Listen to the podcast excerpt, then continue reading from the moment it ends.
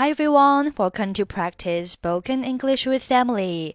欢迎收听和 Emily 一起练口语，我是 Emily。Okay, today's sentence is I totally forgot about that. I totally forgot about that. I totally forgot about that. Totally, T O T A L L Y 副词表示完全的、全部的，相当于 completely 以及 absolutely。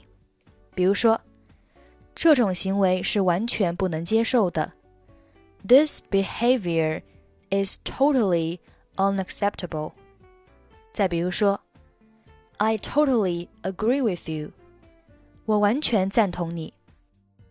所以 ，I totally forgot about that，意思就是我完全忘记了。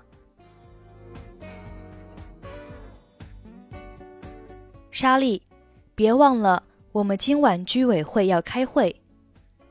Sally, don't forget that we have a neighborhood committee meeting tonight. 哦，我都完全忘了这回事。Oh, I totally forgot about that. 你难道不庆幸我提醒你吗？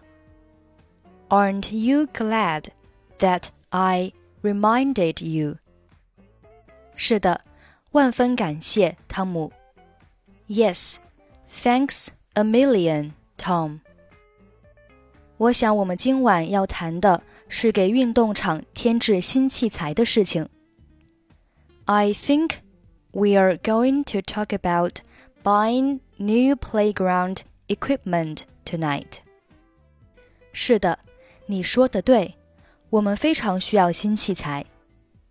Yes, that's right. We need it badly. 确实如此。那么今晚见。Indeed. So, see you tonight. 到时候见。See you then. Sally, don't forget that we have a neighborhood committee meeting tonight. Oh, I totally forgot about that. Aren't you glad that I reminded you? Yes, thanks a million, Tom. I think we're going to talk about buying new playground equipment tonight. Yes, that's right. We need it badly. Indeed. So see you tonight. See you then. Okay, that's it for today. Thanks for listening. I'm Emily. I'll see you next time.